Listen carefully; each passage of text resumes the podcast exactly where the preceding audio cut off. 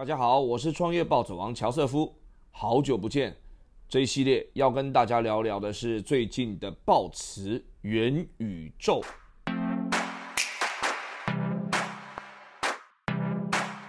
好，我们要来跟大家聊聊最近非常热的元宇宙。为什么会聊这个元宇宙呢？因为我们公司从创业之初啊，其实讲的一直是八个字，就是智慧空间虚实融合啊。那也真的是呃做了好几年的这个基础技术哈。你看我们做了很多智慧空间的这个呃方案哈，可能是智慧球场、智慧呃这个演讲厅，然后智慧展览馆里面有很多的东西，我们都在思考。当人进去以后所发生的所有事情，如果能够数据化、数字化，然后呢，把这些数据给接下来该有价值的应用使用方，让他们去使用的话，那就会产生它相对应的价值。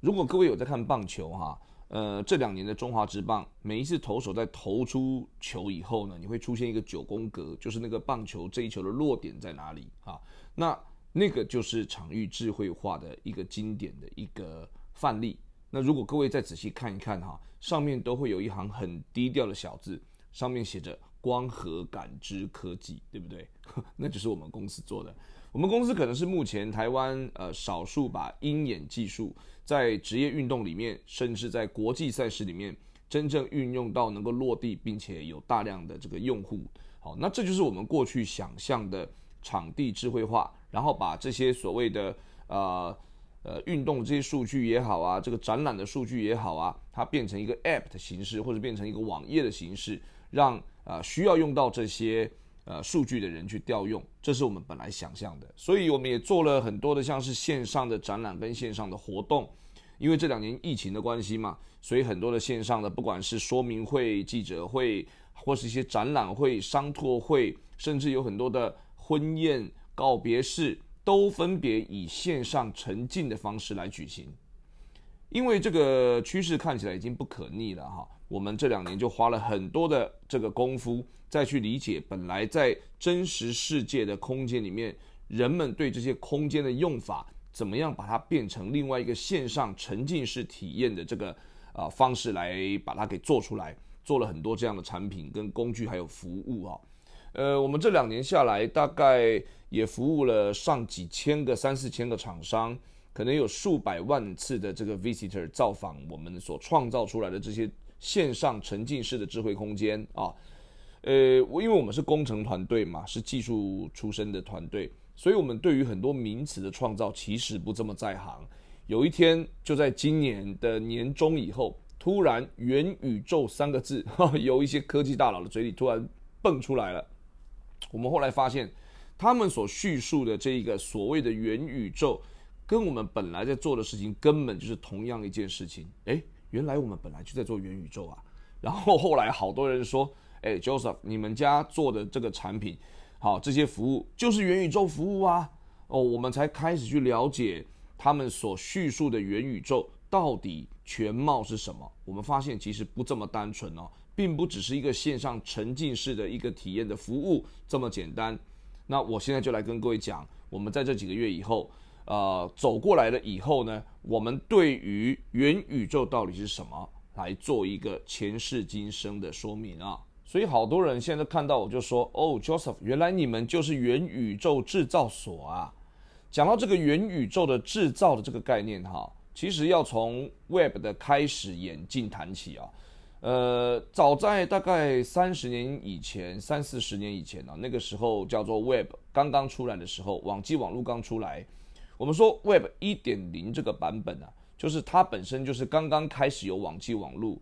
呃，每一个主机跟主机之间怎么样透过 modem，怎么样透过中心的机房去交换这些讯息，当时在 Web 一点零大概是把这些协定都定下来了。所以很多在 Web 一点零的应用，它基本上就是一个电子公告栏的形式。当然，慢慢的演进，从公告栏的形式变成它有从文字、声音、照片、影像慢慢往后演进啊。Web 一点零好，就造就了很多这个呃网络上第一波的这样子的这个这个使用的这个样貌哈。那后来当然经过了这个网络泡沫哈，然后 .com 的这个风波等等，也慢慢的在 Web 一点零的时代稳定下来。全世界对于怎么样去利用网络这样子的一个工具。有了一个共识跟理解，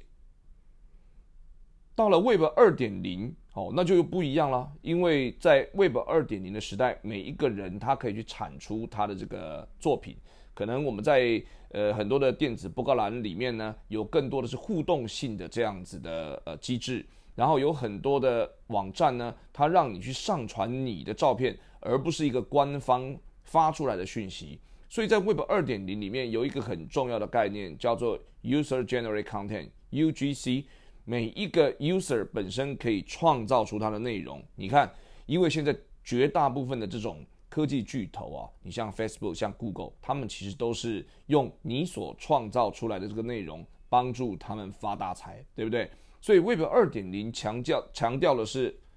所以 Web 二点零强调的是，啊，每一个用户在产生。啊，内容，然后再影响整个网络的生态啊！你看，现在我们就是活在 Web 二点零的这个可以说是尾声，对不对？那也因为这样啊，你看现在呃，不管是从呃呃，我们要买一个保养品，吃一个餐厅，要去看网络的评价，到大到国家的这种选举，甚至要呃说的是。啊呃，哪一个对哪一个候选人对哪一个人的评价，哎，基本上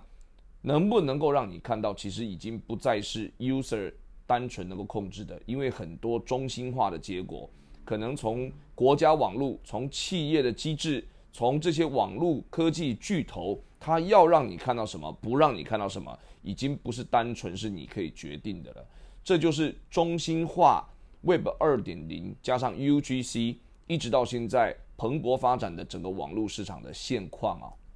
也就是说，在 Web 二点零的世界当中，我们所存在的这些数据很容易泄露、遗失，也可以被中心化的控制者篡改，甚至会被审查，甚至有的时候会被一些啊专门在做网络资料的人打包销售。这些数据完全是由中心化的企业掌握，因为数据就是这些企业最核心的资产嘛，可以让他们赚进大把钞票。然后，普通网络这些小网民呢是没有权利参与在利润分配其中的。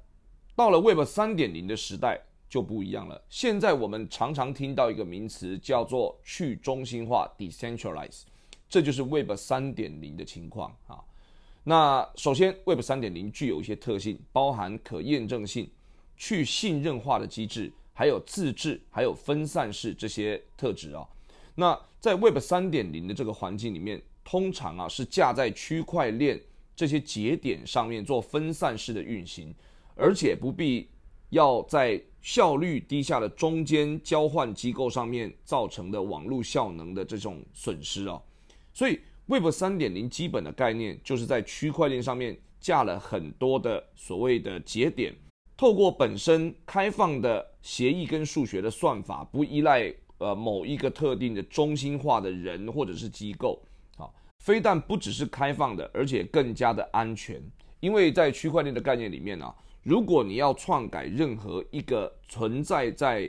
区块链上面的数据，你必须把所有的节点透过很强的加密的这种数学的算法，同时做更改才行。诶，一般人没有这么多闲工夫去把每一个节点全部找出它的密码，全部改一次啦。所以相对来说，我们认为只要放在区块链上面的资料就会非常的安全。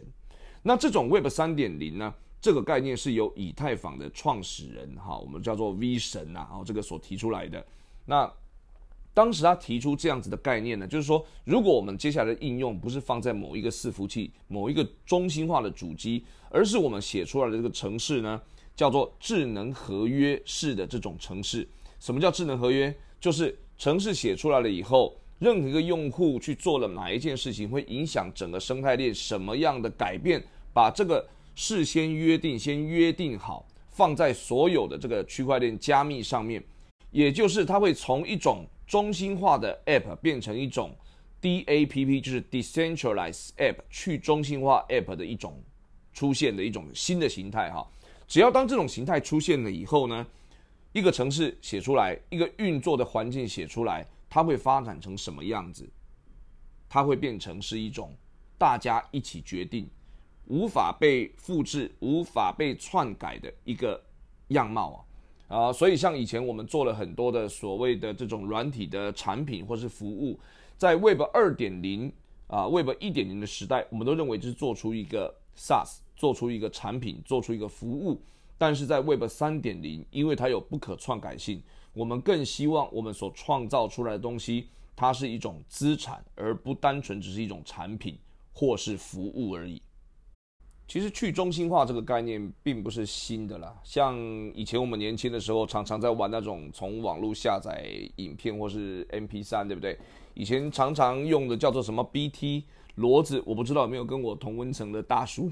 知道我在说什么。但如果你知道的话，当时有一阵子，有几年吧，就是我们要下载一些呃，这个这个，不管是影片或是什么档案也好，游戏也好，哈，那个时候就是基本上大家就电脑开着，你自己变成一个中继站，你把资料一部分传在你这里，你有一一部分的资料也是从别人那里下载来的，就是每一个人都是一个节点的概念，对不对？所以去中心化其实大家不陌生，尤其跟我一样是这个同温层同年龄的大叔。应该都知道我在说什么，应该都记得当时你下载了什么片，对不对？但是去中心化之所以那么流行，是因为它是大家一起来完成这件事情，它可以发挥每一个人的力量。为什么现在我们又把它重新来讲，拿出来讲一次呢？因为当时虽然是去中心化，但是它没有区块链的技术。区块链除了去中心化以外，还有一个很重要的一个概念，就是加密的概念。好，你看，像呃，现在所有的这种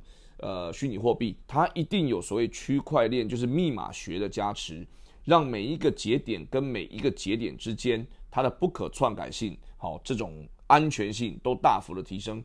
如果你以前有接触过像什么 BT 骡子那一类的时代哈，你常常都会听到一种事情，就是说你只要本身啊，你的。呃，电脑长期是挂在上面，让人家做这个呃节点的话，你常常也会被骇客，对不对？常常也会被中毒啊，因为有时候你不知道你会下载什么东西。所以，当区块链的概念它同时囊括了哈去中心化、分散式跟所谓的密码学的时候，诶，那这件事情它的价值、它的安全性啊，就更往上提升了一个层次啊。就在前几天呢，有一个新闻。好，它是现在很有名的一个游戏啊，是元宇宙的虚拟世界游戏，叫做 The Sandbox。他的共同创办人 Borget，好，他呃接受了一个访问，他就提到啊，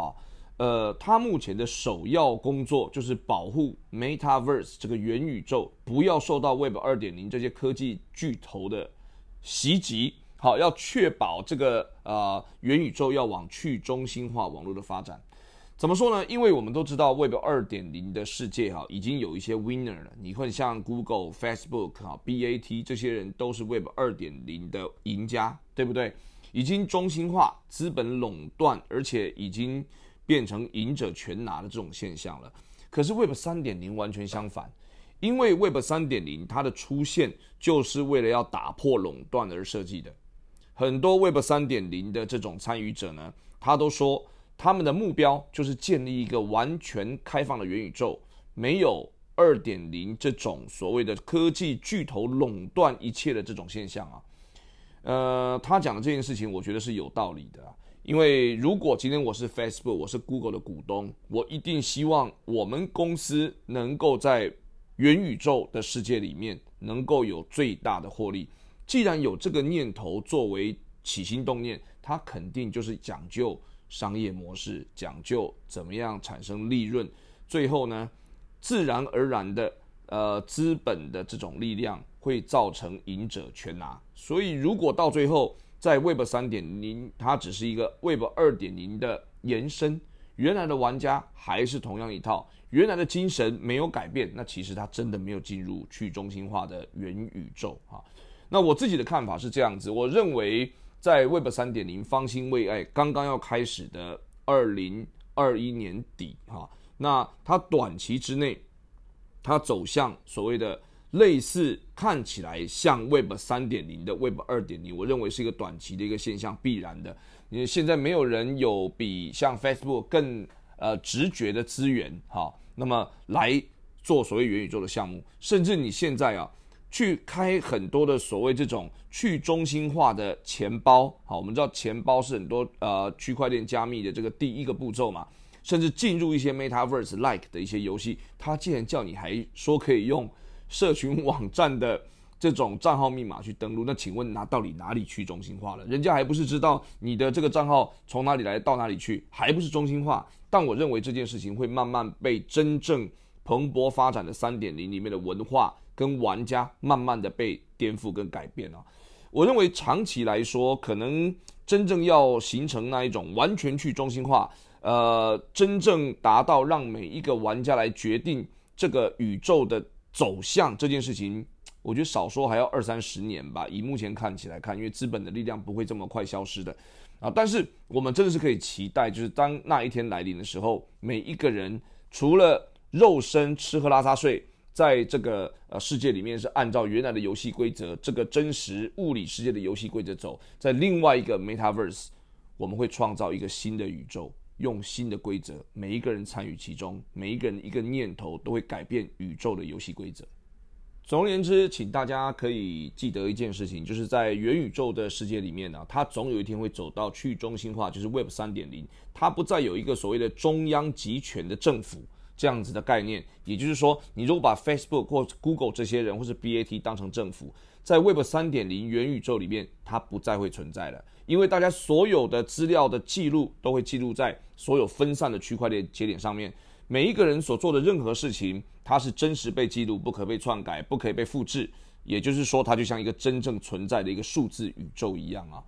呃，我们所做的每件事情，呃，都再也不会有一个中心化的控制者，也再也不会有所谓的呃赢者全拿的。在呃资本的架构下面的受益方，而是每一个人所做的事情，不管是好处坏处，都跟每一个人直觉的有公平的影响。